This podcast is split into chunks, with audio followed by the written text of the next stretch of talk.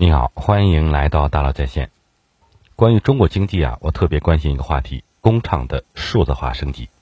北京大学新结构经济学研究院院长林毅夫在一次接受采访时说呀，数字经济是第四次工业革命核心的组成部分，是中国经济在第四次工业革命中实现换道超车的机会。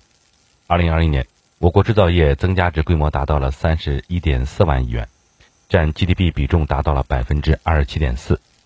自二零一零年以来，我国制造业增加值已连续十二年世界第一。而制造业的背后呢，正是一家家工厂。数字经济要和实体经济做更多融合，工厂的数字化升级意义重大。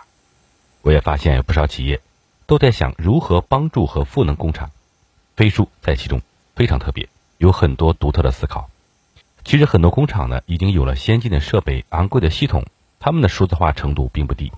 但是呢，这些数字化呢，大多数还是只盯着流程和机器，人的数字化被大大忽视了。在工厂里，那些操作设备和系统的人，沟通还是靠喊，协作还是靠猜。为什么是这些步骤？不清楚。组织要实现什么目标？不知道。事和人是阻断的，业务和组织是割裂的。工厂的数字化升级不仅要围绕事，更要围绕人；不仅要业务数字化，更要组织数字化，结合起来也许才更有效。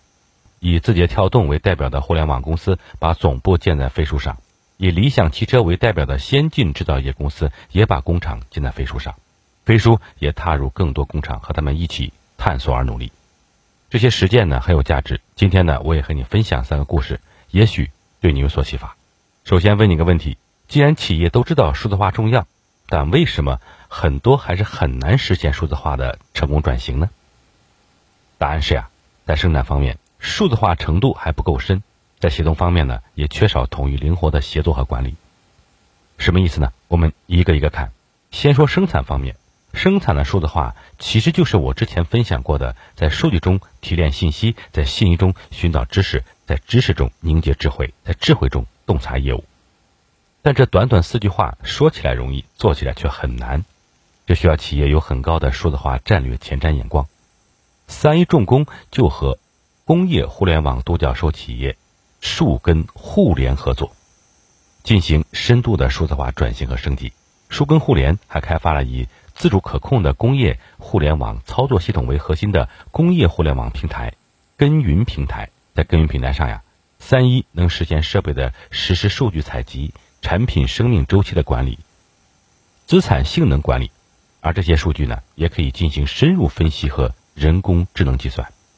从数据到信息到知识到智慧，最后反哺业务，一步一步，因此整个工业的价值链变得更加灵活，也更有意义。生产要素的深度数字化是企业真正想要实现的数字化的基础。而除了生产，企业还需要协同。协同首先要解决的问题是什么呢？是工作场景的协同。你给我发微信，我给你打电话；你给我发消息，我给你回 OA。微信语音不能投屏，远程视频不能文字沟通记录。如果彼此割裂，还是很难协作。所以，协同的数字化呢，必须要用一个统一的平台，把各种工作场景聚合起来。三一重工就和飞书合作，做了很好的尝试。二零二二年，三一重工引入了飞书。连所有的蓝领工人都在使用，大大提高了效率。信息的上传下达不用转入通知，生产的异常告警飞出即时推送，所有的事情工人们都能第一时间收到，然后马上反馈。你可能说这些事情看上去不是很简单吗？但是在之前，在割裂的系统里，哪怕是这些最简单的事情都没有办法很好做到。一条信息转来转去，信息失真不说，及时性也很差，而且。千万不要小看这些简单的事情。你想想，生产线上昂贵的生产设备，如果可以实时知道运作的状态，提前预警，就可以避免因为故障带来的停机，影响整条产线的生产。一台核心设备通过跟云平台的连接，已经实现了数字化的监测和维护，让工厂和产线真正的全年无休。而工厂里的工人也因此可以做更高端的工作。机器无法替代人与人之间的沟通，需要人们有更多的协作。所以，哪怕每次只节省了几分钟，加起来也是很了不得的巨大效率提升。三一重工有目前全球最先进的灯塔工厂，工厂里的人机、料法、环测六大生产管理要素，依托根云平台实现数字化的深度赋能，加上飞书的应用，整个工厂变得更加高效而先进。但是，企业里的协同不仅仅有基层的员工，还有管理层的白领。白领们的管理和协同应该更加统一而灵活，尤其在这个 VUCA 时代，也就是易变性、不确定性、复杂性和模糊性。组织的目标应该更加敏捷，团队的目标要更加对齐，同时更有挑战性、自我激励和激发。OKR 成为很多组织的选择。这个由英特尔率先使用、谷歌发扬光大的目标管理系统，很多人都知道。但问题是，很多组织在风风火火之后，最终也沦为形式主义。怎么办呢？三一集团总裁唐修国先生曾提出，以飞书为平台，以 OKR 为主线。立贯三一办公模式变革管理，这么大的集团能一步步把 OKR 落地很不容易。三一的做法呢很有启发。他们的落地呢分为三个阶段：第一，二零二零年引入了 OKR，怎么引入呢？大水漫灌，理念先行，希望大家能理解 OKR 的理念。所以啊，三一就借助飞书培训团队的资源，在二零二零年对二三个事业部及职能总部开展十三场。培训和 OKR 研讨会，然后高层站台，尤其在推广早期，高层非常重视 OKR 培训资源，甚至专门设置流程供各事业部申请飞书 OKR 的培训场次。OKR 落地从来都是一把手工程，高层不参与的 OKR 只能是伪 OKR。第二，二零二零到二零二一推广破局，怎么推广呢？如何破局呢？理念落地之后，要让理念符合实践。三一结合自身的情况，提出了具有集团特色的 OKR 两会：对齐评审会和期中的跟进会。对齐评审会，每个人聚焦主要工作，也一起讨论团队最重要的工作，上下左右互相对齐，促进协作。其中跟进会呢，复盘目标完成度，协调资源，避免走错走偏。而且 OKR 啊，不仅要面向。上千名的关键岗位的员工，还需要向近万名核心岗位的员工推广，所以三一集团还专门搭建了双层教练团队，为未来做铺垫。一级教练几十人，二级教练几百人。一级教练呢由一级单位负责人举荐，二级教练呢由一级教练提名。所有的教练呢都要进行培训和认证，保证 OKR 推广的效果。然后到了第三阶段，第三，二零二一年到二零二零年深化应用。OKR 系统和集团内部的两薪双月的系统打通，设定双月的 OKR，对新任关键岗位以及高级员工进行关注和评估，帮助新任高级人才持续识别自身工作中存在的痛点，更快地把握工作主线。通过转正 OKR、挑战型 OKR、关联转正和晋升，从引入到推广到深化，一步一步。二零一九到二零二一。三一重工的营业总收入从七百六十二亿元增长到一千零六十八亿元。二零二一年，公司内部员工创建共享文档一百三十万个，每天四千个视频会议，每天飞书消息七十万条。二零二二，三一还在继续提效。三一重工从生产到协同都在变得更好。再问个问题，你知道在工厂车间指导生产的最重要的基础理论之一是什么吗？答案是。GIT，中文叫做即时生产。工厂的流水线想生产某个产品，按照流程，今天下午三点要装配某个元件，那两点钟把元件从库房里拿出来吗？不，为了效率，工厂可以通知元件供应商，请必须在今天下午两点半把这个数量的元件送到那个地点。两点半，供应商的元件准时送到，工厂立刻卸货，直接进生产线开始生产。这就是即时生产。一环接一环，减少浪费，提高效率。丰田公司也把这种管理方式叫做看板管理。可以说啊，即时生产的理念影响了无数制造业生产的效率。生产效率某种程度上来说就是工厂的竞争力。如何提高竞争力也成为一个重要的课题。有一家公司叫新松机器人，新松公司隶属中国科学院，总部位于中国沈阳，以中国机器人之父蒋新松之名命名。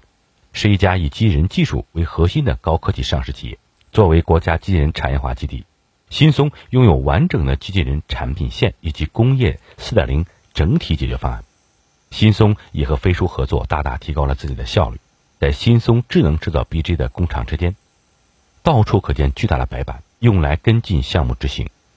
在白板上，每个项目都有公示内容，比如生产线布局图、安全注意事项、责任人。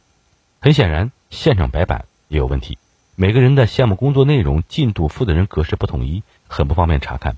白板的内容呢，任何人都可以涂改，安全性无法保障。白板每天有花大量时间的擦写和填写，不够安全。不够高效，也不够美观，怎么办？新松就用了飞书里面的多维表格功能。多维表格呢，融合了在线协作、信息管理和可视化能力，能非常个性化的满足业务的需求。比如说，可以把多维表格设计成这个工作信息同步看板。这背后的基础理论，正是来源于生产车间的精益思维，特别合适每日工作沟通、上下游协同等场景。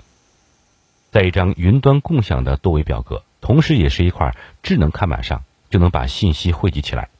在左边的公示项目的基本信息，也能通过卡片封面上传一些布局图，方便在生产线上的人随时掌握生产背景。然后呢，是项目总体进度、每天的工作计划列表，每张卡片里都有详细的任务信息、责任人。这些任务完成后呢，也可以及时移动归档，所有的信息一目了然。但是，工厂的生产呢，不仅仅是发生在现场车间，还有很多异地协同，怎么办呢？二零二二年三月，新动集团把杭州、宁波、武汉基地列入到智能制造的 BG 的管理下，但马上就出现了多地协同的问题。比如一个项目，沈阳工程师负责机械设计，无锡工程师负责软件，杭州工程师负责电器，怎么办？尤其项目涉及到上百号人，还有很多外协单位。协同就是很大的挑战，有很多的表格，平均要二多人同时维护信息，数据孤岛、烟囱林立，特别麻烦。能不能也用一张多维表格管理协作呢？当然可以。飞书的多维表格和飞书深度打通，数据能及时同步，也可以评论提醒，哪怕很多人同时协作，也不用担心信息的流转和滞后问题。在协作的过程中，多维表格也支持多种字段。一个卡片内支持不同的内容类型，可以根据实际的工作场景来定义内容。多维表格也支持多视图查看同一张表格。前面你看到的是看板视图，但你只要点一下，马上就可以变成数据表示图，数据呈现和处理都更加简单直观。多维表格本质不是表格，而是一个小型数据库，灵活高效、简单实用。很多人问啊，到底什么是数字化升级呢？其实，用更先进的工具赋能和武装自己，提高效率，加强协作，这就是一种数字化。在新松的故事里呢，你你可能有了感受。这个故事呢，与你分享。再提问个问题：说起理想汽车，你会想到什么？你可能会想起电动车先锋，想起他们的智能型组织，想起获得很好销量的理想 ONE 和刚刚发布的 L 九。但是，你有没有想过？作为一家混合新兴的互联网和传统制造业的企业，理想的组织是怎么协作的？工厂又是如何提效的？理想汽车也是用 OKR 来进行管理的，没错。但你可能不知道的是啊，理想汽车使用的是承诺型 OKR。什么是承诺型 OKR 呢？和大多数企业不同，造车会涉及到大量的工业供应链，一点都马虎不得。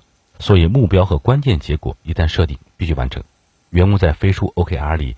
设定完成后呢，发起审批，直属上级可以确认或者提出修改意见，为承诺型 OKR 做出更高维度的支撑。而为了能实现承诺，跟进永远是 OKR 最重要的环节。在理想汽车，每周一都会举行公司级的 OKR 会议，总结 OKR 的问题和进展，复盘之后呢，讨论下一步行动。这些跟进和复盘也会在第一时间自动推送到员工在飞书的消息界面。你的前方是伟大的星辰大海，但为了星辰大海而要实现的目标，时时刻刻就在手边。这就是数字化的力量。那么，理想汽车在常州基地的工厂呢？那里的车间又是什么样呢？我认为啊，那肯定是非常的先进。是的，理想的生产车间现代化和自动化程度确实非常高，有先进的冲压设备和模具，上百台机器人自动焊装，多种自动化安装设备实时监测和装配。但是，即使最先进的制造业车间，依然需要部分员工进行人工作业和车间巡检，因为在任何制造企业啊，车间管理都是生产活动的重要保障，而巡检是车间管理的重要环节。怎么保证车间人员能正常到岗？怎么规范巡检制度？怎么对巡检质量进行有效监督？也就非常重要。理想也一直探索如何能够更好的提高效率。原来啊，理想车间的巡检采用的也是纸质手册加白板汇总的方式。员工在纸质巡检单上记录结果，将结果汇总到对应白板上，大家在白板前站会，同步结果和整改措施。很显然，这种方式不够高效，纸检巡检单不容易保存和沉淀。那问题汇总了，搜索追踪也麻烦。没有全局维度的数据看板，也不能做更深入的分析，怎么办呢？能不能也用数字化的方式提高效率呢？理想的车间员工就通过飞书基于套件的能力，快速搭建了车间巡检系统。飞书的应用搭建工具可以帮助用户在没有代码基础的情况下，快速搭建机器人应用，并根据自己的需要配置发送信息的流程。理想的这个线上巡检系统啊。配置灵活也简单好用。比如说，巡检的项目很多，可以直接进行汇总吗？可以，而且一目了然。还有，汇总完的数据可以建立数据大盘查看吗？可以，而且不同班次和时段的信息也能对比管理，进行深入分析。巡检的排班很多，一个个题型很复杂，能节省点通知时间吗？可以，巡检信息自动推送，方便快捷。